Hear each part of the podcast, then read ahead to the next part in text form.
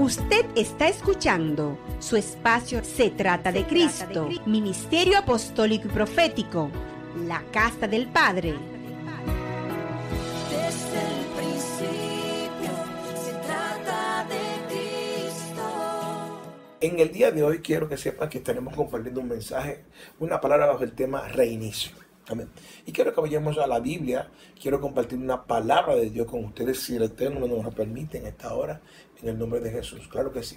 Y está en el libro de Lamentaciones, en el capítulo 3. Quiero compartir, aleluya, en el nombre de Jesús. Lamentaciones, capítulo 3, eh, desde versículo 22 hasta el versículo 23. Aleluya. Y la palabra de Dios dice de la siguiente manera. Por la misericordia de Jehová no hemos sido consumidos, porque nunca decayeron sus misericordias. Nuevas son cada mañana, grande es tu fidelidad. Bendito y alabado sea por siempre el nombre de nuestro Señor Jesucristo. Por la misericordia de Jehová no hemos sido consumidos, porque nunca decayeron sus misericordias. Nuevas son cada mañana, grande es tu fidelidad. Quiero informarles, mis amados, que realmente, si le preguntamos a algunos de los milenios, a la generación de este tiempo, qué significa la palabra reinicio, de seguro nos contestaría de la siguiente manera. Que reinicio es lo que se le hace al celular cuando se frisa, al iPad o a la computadora. O sea, se apaga y se prende de nuevo. Cuando estudiamos la palabra reinicio, está formada por re, que significa volver, e inicio, que significa empezar. En otras palabras, la palabra reinicio es volver a empezar o empezar de nuevo. Esta palabra me, eh, me la entregó el Espíritu Santo en estos días. Básicamente al principio de esta semana, meditando en lo que quería compartir con su pueblo, me trajo en memoria esto, de una manera muy especial. Lo primero que hizo fue traer a memoria la canción de Jesús Díaz Romero, quiero entender. Y quiero que sepan que no me recordaba de ella realmente. Empecé a tararearla, algunos versos, algunas partes. Y poco a poco fueron fluyendo algunas palabras. Y cuando llegó el martes, llegó el martes al programa de la radio a las 5. eh, lo primero que le dije a los programadores, hay una canción que necesito que me la consigan. Ven, quiero, la necesito para el programa de hoy. Y le convertí más o menos, según me recordaba, eh, de las pocas palabras que venían a la mente. Y mira, es más o menos así. A los pocos segundos ya tienen el nombre y la canción en espera para ser colocada en la radio. Quiero en este día darle muchas gracias a Dios por la vida del evangelista y profeta Nelson y también por la vida del evangelista y profeta Joffrey. Dos regalos del, del cielo para el cuerpo de Cristo. Y así fue que comenzó este mensaje. ¿Ven? Con esa canción. Así fue que comenzó el mensaje. Y quiero que sepan que cada vez que la memoria de cualquier aparato electrónico o la capacidad de un CPU se satura, tiende a frizarse o pararse y es necesario reiniciarlo. Donde primero que se hace es apagar el equipo y luego se vuelve a prender. Pero no todos los equipos son iguales. No es lo mismo reiniciar una planta de fusión nuclear a una planta de gas natural. Lo mismo pasa con la iglesia. No es lo mismo reiniciar la iglesia. Entonces empecé a meditar en la canción, empecé a, a- escucharla detenidamente y realmente fui quebrantado. Fui quebrantado porque pude ver realmente cuál debe ser el corazón de nosotros en este tiempo. Dios permitió, siento la presencia de Dios fuerte en este momento. Dios nos detuvo. Dios nos apagó. Dios nos puso en stand-by, en espera. Amén. Para después en este tiempo darnos la oportunidad de comenzar de nuevo, de reiniciar. Pero ¿por qué Dios nos detuvo? ¿Por qué, por qué Dios permitió que sucediera? Quizás se nos llenó la memoria. Quizás estábamos un poquito desenfocados. La canción que digo comienza diciendo, quiero entender qué es lo que mueve tu fiel corazón. Es posible que perdimos el norte en esa área, de comprender qué es lo que mueve realmente el corazón de Dios. Porque lo que mueve el corazón de Dios no es lo mismo que mueve el corazón de los hombres. Lo que mueve el corazón de Dios no es lo mismo que mueve, que mueve el corazón de muchos hombres.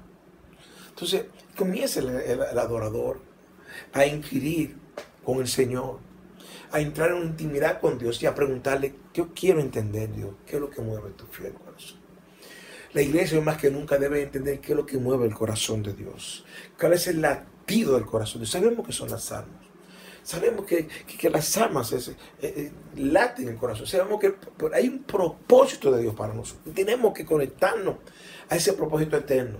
Sabemos que hay un propósito eterno, que Cristo se ha formado en nosotros para ser manifestado. Pero hoy más que nunca tenemos que saber qué es lo que mueve el fiel corazón de Dios. Y también lo que espera de nosotros el Señor de señores para entregarlo. ¿Saben qué?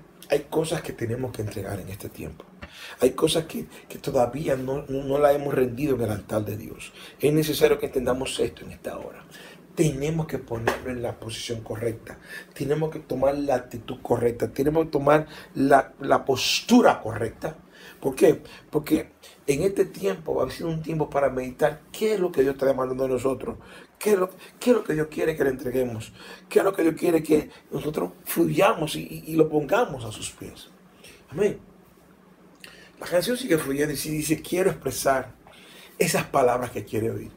Y es que es importante que entendamos que cuando nosotros eh, nacemos de nuevo, tenemos un dueño, tenemos un amo, es nuestro Señor.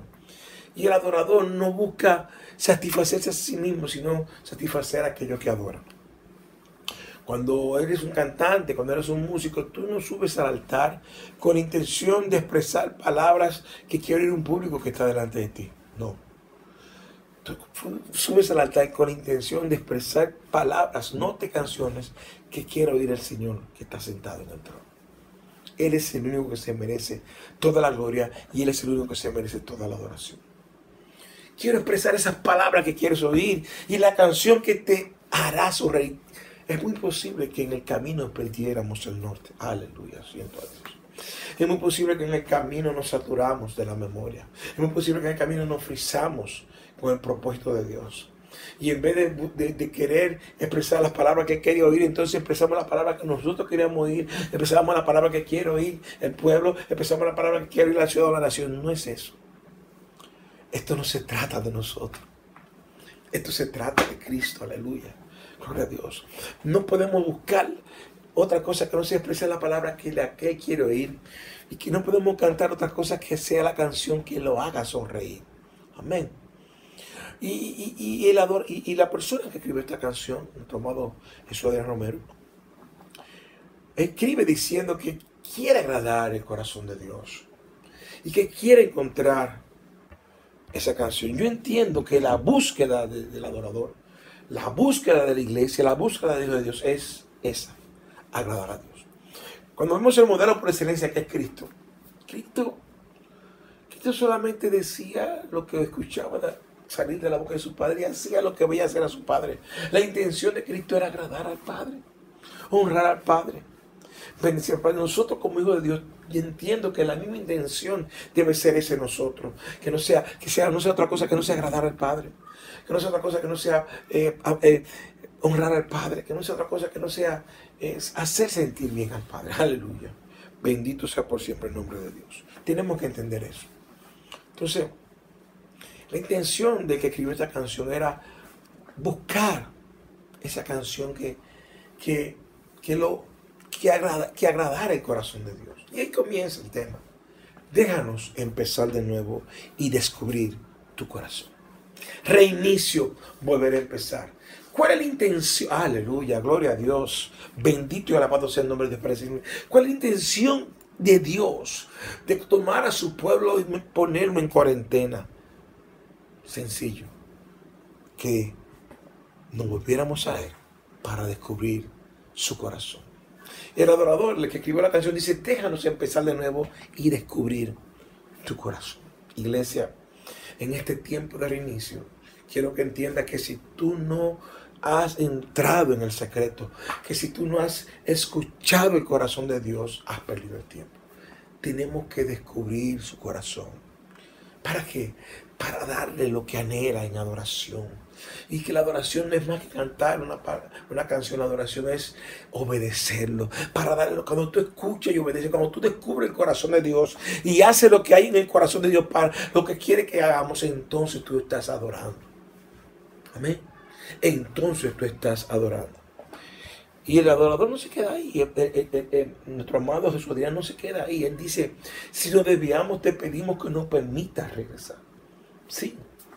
Entiendo que este tiempo de, de- de pandemia, entiendo que en este tiempo que se frizó la iglesia eh, en el sentido de que se suspendió la agenda y se, se detuvo los servicios presenciales, fue un tiempo, aleluya, para nosotros recapacitar. Fue un tiempo para nosotros volver de nuevo a, a meditar y pensar en qué hemos fallado, en qué no hemos desviado, qué es lo que estamos haciendo que no está bien. Es un tiempo para confesar, hablar verdad, pedirle perdón a Dios y pedirle que nos permita regresar, pedirle que nos permita comenzar de nuevo. Y esto es lo que está pasando. Esto es lo que está pasando en este tiempo, esto es lo que está pasando en esta hora. Dios en su infinito amor, Dios en su infinita misericordia nos ha permitido reiniciar, nos ha permitido empezar de nuevo para descubrir el corazón de Dios, para entrar en ese tiempo de intimidad, para expresar lo que le agrada. Aleluya, gloria a Dios. Hay tantas cosas hermosas. Amén. Hay tantas cosas hermosas que Dios quiere entregarnos para nosotros en este tiempo. Amén. Y, y tenemos que entender, tenemos que entender que la iglesia tiene que conectarse al sonido que está en el corazón de Dios. Reinicio, comenzar de nuevo. Lamentaciones capítulo 3, del 22 al 23 dice, por la misericordia de Jehová no hemos sido consumidos, porque nunca decayeron su misericordia, nuevas son cada mañana. Grande es tu fidelidad. ¿Sabe qué? Ustedes no piensan que no es agradable pensar que mañana es un nuevo día en el que todavía no se han cometido errores.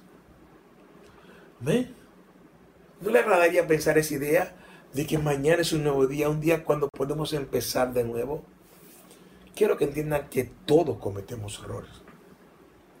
Pero cuando se trata del pecado, el perdón de Dios es lo que nos permite a nosotros comenzar cada mañana con un borrón y cuenta nueva. Amén. Cuando nos arrepentimos, Él decide no acordarse más de nuestro, de, de nuestros pecados. Y podemos ir a la palabra de Dios. En el libro de Jeremías, capítulo 31, versículo 34, si el Eterno nos lo permite, buscar en esta hora Jeremías 31, 34. Bendito y alabado sea por siempre el nombre de nuestro Señor Jesucristo. Aleluya. Gloria a Dios. Gracias Señor por tu amor. Gracias Señor por tu poder. Y gracias a Dios por tu misericordia. Gracias mi Rey. Gracias Señor. Aleluya. Gloria a Dios. Y dice la palabra de Dios de la siguiente manera. Y no enseñará más ninguno a su prójimo, ni ninguno a su hermano diciendo, perdón, conoce a Jehová, porque todos me conocerán, desde el más pequeño de ellos hasta el más grande, dice Jehová, porque perdonaré la maldad de ellos y no me acordaré más de su pecado. Bendito y alabado sea el nombre de nuestro Señor Jesucristo. Algunos de nosotros hemos tomado decisiones equivocadas. De una manera o de otra hemos cometido errores. Pero lo dicho y hecho en el pasado no tiene por qué determinar nuestro futuro a los ojos de Dios. Siempre hay un nuevo comienzo. Siempre hay una nueva oportunidad. Y el pedir perdón es el primer paso para restaurar nuestra relación con el Señor y con los demás. Dice la palabra de Dios en 1 de Juan capítulo 1, versículo 9. Si confesamos nuestro pecado, Él es fiel y justo para perdonar nuestro pecado y limpiarnos de toda maldad. Tenemos que entender que la misericordia y la fidelidad de Dios son nuevas cada mañana. Es por eso que podemos empezar de nuevo cada día. Y quiero darle ahora, de una manera muy puntual, entiendo que este es un mensaje que posiblemente estaremos predicando a nivel de serie en estos días, porque hay un poco de tela por donde caminar. Estamos hablando de reinicio, de nuevo comienzo, de comenzar de nuevo. Amén. Y esto es tremendo, esto es tremendo. Quiero que entiendan algo que nunca es tarde para comenzar de nuevo. al Dios que tú y yo le servimos, es un Dios que opera en segundas oportunidades, como acabamos de leer. Es un Dios de nuevo comienzo. Así que si usted se encuentra con vida, si usted está aquí hoy en esta mañana, si respira y puede compartir en este, en este, en este servicio, salta a la vista algo muy claro, es que Dios aún no ha concluido con usted su labor. Así que no se rinda, no se dé por vencido, aunque haya fracasado o aunque haya cometido un error. En vez de darse por vencido, permita que Dios, aleluya, lo propulse un poquito más. Por lo tanto, hoy me gustaría compartir cuatro principios de cómo sacudirse el polvo y seguir adelante. El primero está en aceptar responsabilidad por el fracaso propio. Dice la palabra de Dios en el libro de Proverbios capítulo 28 versículo 13. El que oculta sus pecados no prosperará, pero el que lo confiesa y se aparta alcanzará misericordia. Eso es muy importante. Cuando nos negamos a admitir nuestros errores, no nos, sirve, no nos sirven para aprender. Tenemos que ser sinceros con nosotros mismos. Seamos sinceros con los demás. La mayoría somos expertos siempre en echarle la culpa a otro. Es un principio adámico. Adán le dijo a la mujer que tú me diste al Dios de los cielos. Forma parte de nuestra naturaleza pecaminosa o de la naturaleza adámica que, que heredamos de Adán. Culpamos a la economía, culpamos al clima, a la mala suerte, culpamos al gobierno, a nuestros padres, a nuestra pareja. Siempre le queremos buscar la culpa a alguien. Pero Dios dice que para comenzar de nuevo, luego de un fracaso, hay que ser sincero. Estamos comenzando esta serie bajo el tema reinicio. Y Dios nos está dando una nueva oportunidad cada día de comenzar de nuevo. Pero para comenzar de nuevo, ¿sabe qué? Tenemos que ser sinceros. No podemos comenzar de nuevo sin, sin tenemos que abrir nuestro corazón. Tenemos que acercarnos confiadamente al trono de la gracia, confesar errores, reconocer y pedir perdón. Dios quiere hacer cosas nuevas con nosotros. Dios quiere hacer cosas poderosas con nosotros, pero para hacerlo es necesario, ¿sabe qué? Que comencemos de nuevo. Es necesario, ¿sabe qué? Que reconozcamos y que confesemos para la gloria de Dios. Aleluya. Sí, tenemos que ser sinceros. No sé de dónde sacamos la idea que tenemos que fingir ser perfectos. Quizás sea la religión, la hipocresía, el fariseísmo, pero no, no lo somos. Nosotros no somos perfectos, señores. Yo no soy bueno ni con sopita. Cometo muchísimos errores. Ninguno de nosotros hemos alcanzado la perfección. Estamos siendo perfeccionados, pero no hemos alcanzado la perfección. ¿Y cómo somos perfeccionados? A través de las pruebas, de los procesos, a través de las tentaciones. ¿Cuántas cosas Dios nos usa para perfeccionar? Tenemos que ser sinceros. Le voy a dar un ejemplo. En el año 1974, luego de una racha de 88 partidos ganados, el equipo de, de, de básquetbol de la Universidad USLA perdió ante la Universidad de Notre Dame. Eso fue en Estados Unidos. Sufrieron una derrota luego de ir ganando por 11 puntos. Los titulares del día siguiente publicaron las palabras del entrenador John Wooden. Cúlpeme a mí. Es la característica de un ganador. Un ganador no le echa la culpa a otros. Admitió que se confiaron demasiado y reconoció. Santo, santo eres tú, Señor. Deja de estar echando la culpa a otro. Reconoce tus errores. Confiésalo delante del Señor y comienza de nuevo. Bendito y alabado sea por siempre el nombre de Dios. Segundo punto interesante que quiero que ustedes sepan es dejar de lamentarse y empezar a arrepentirse. Escuchen esto. Tienes que hacerte responsable de tus errores. Amén. Tienes que reconocer que lo hiciste mal. Pero, luego del estrepitoso fracaso que has vivido, debes de dejar de lamentarte y empezar a arrepentirte. La palabra arrepentimiento en griego significa cambiar de mentalidad. Ver las cosas desde otra perspectiva. Cambiar de dirección. Tener un cambio de corazón.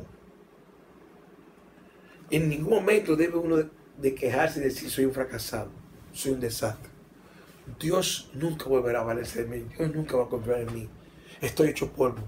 no, no sirvo para nada, no tengo otra salida, Dios me va hacia un lado. No, hay que dejar de lamentarse e iniciar el proceso de arrepentimiento. La palabra de dice en 2 de Corintios, capítulo 7, versículo 10, claramente. La tristeza que es según Dios produce arrepentimiento para salvación, de lo cual no hay que arrepentirse. Pero la tristeza del mundo produce muerte. En ese versículo se mencionan dos clases de tristeza.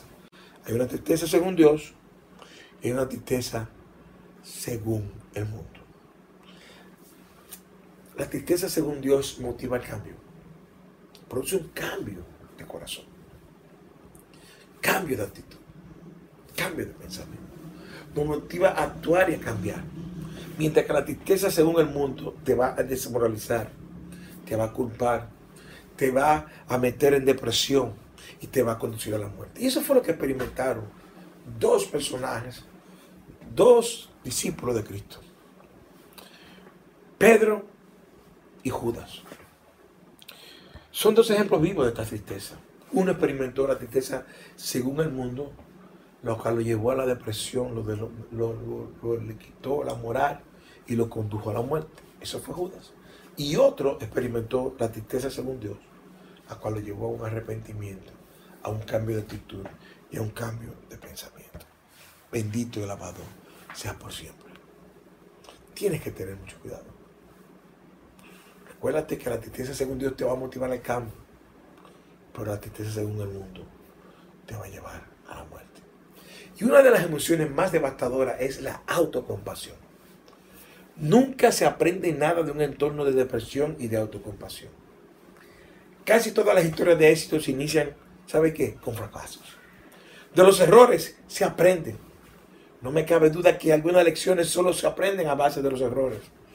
Hay un, hay un, hay un sonido, hay un refrán que, que aprendí en Colombia, dice que lo que no aprendes por el sonido, lo vas a tener que padecer. Sí, se aprende a base muchas veces de los errores. Número tres, olvida el pasado y, y hay que pensar en el futuro. En el libro de Filipenses capítulo 3, versículos 3 y 14, asegura lo siguiente. Olvidando ciertamente lo que queda atrás y extendiéndome a lo que está delante, prosigo a la meta, al premio del supremo llamamiento de Dios en Cristo Jesús. La pregunta es la siguiente. ¿Qué recuerdo tienes que continúa manipulando tu mente y no te deja avanzar?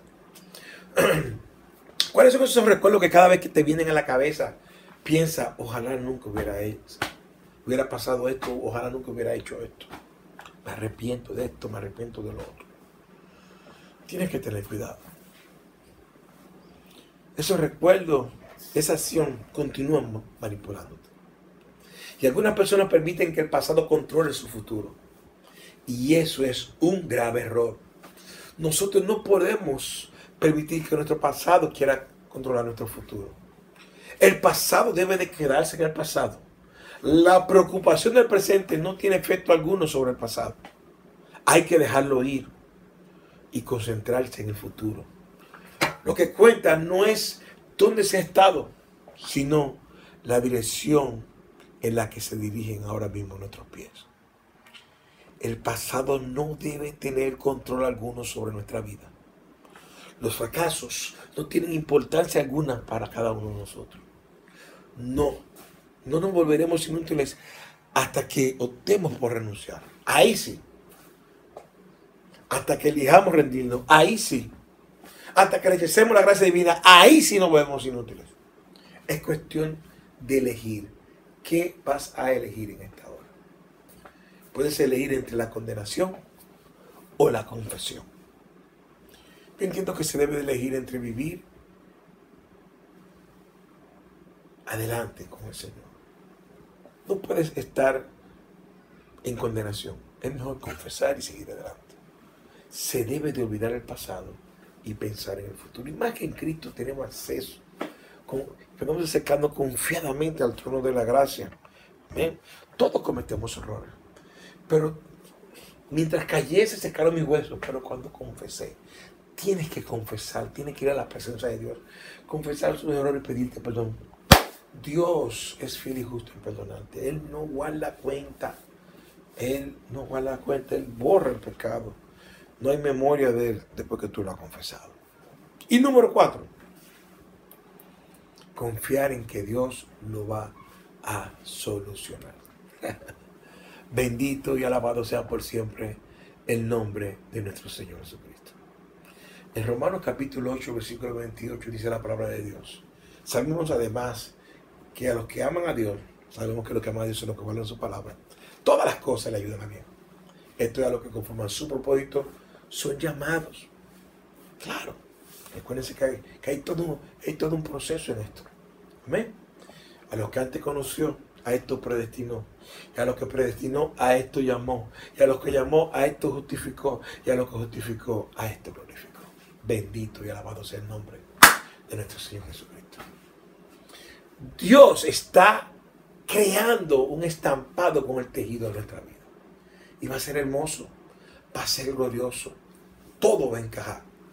Pero en ocasiones, desde nuestro punto de vista, pueden parecer un desastre, un revoltijo. Como dice una hija mía, yo quiero saber cuál es el bien en todo esto. No lo veo en el momento. A veces en el momento no vemos el bien. Dice que a los que aman a Dios todas las cosas ayudan a bien, pero a veces el bien no lo vemos. Cuando repasamos nuestra vida y pensamos, ¿cómo saldrá algo bueno de todo esto? en el pasado, muchas veces solemos preocuparnos mucho más que ahora sobre la fuente de los problemas que nos han quejado. ¿Sabes qué? ¿Es este problema del diablo? ¿Este problema procede de otro cristiano? ¿Esta dificultad proviene de Dios? ¿Es acaso una dificultad que yo mismo he provocado? Pero que mientras más crecemos en fe, más me parece entender que la fuente de los problemas carece de importancia. Lo que menos importa es si el diablo lo provocó o no, si fue causado por terceros o si uno mismo es el culpable. Lo que sí importa es que entendamos y aprendamos que Dios se valdrá de ello de toda manera. Dios tiene el poder de invalidar nuestros mayores errores y hacer que todo nos ayude a bien. Por lo tanto, quiero que entiendas algo muy importante.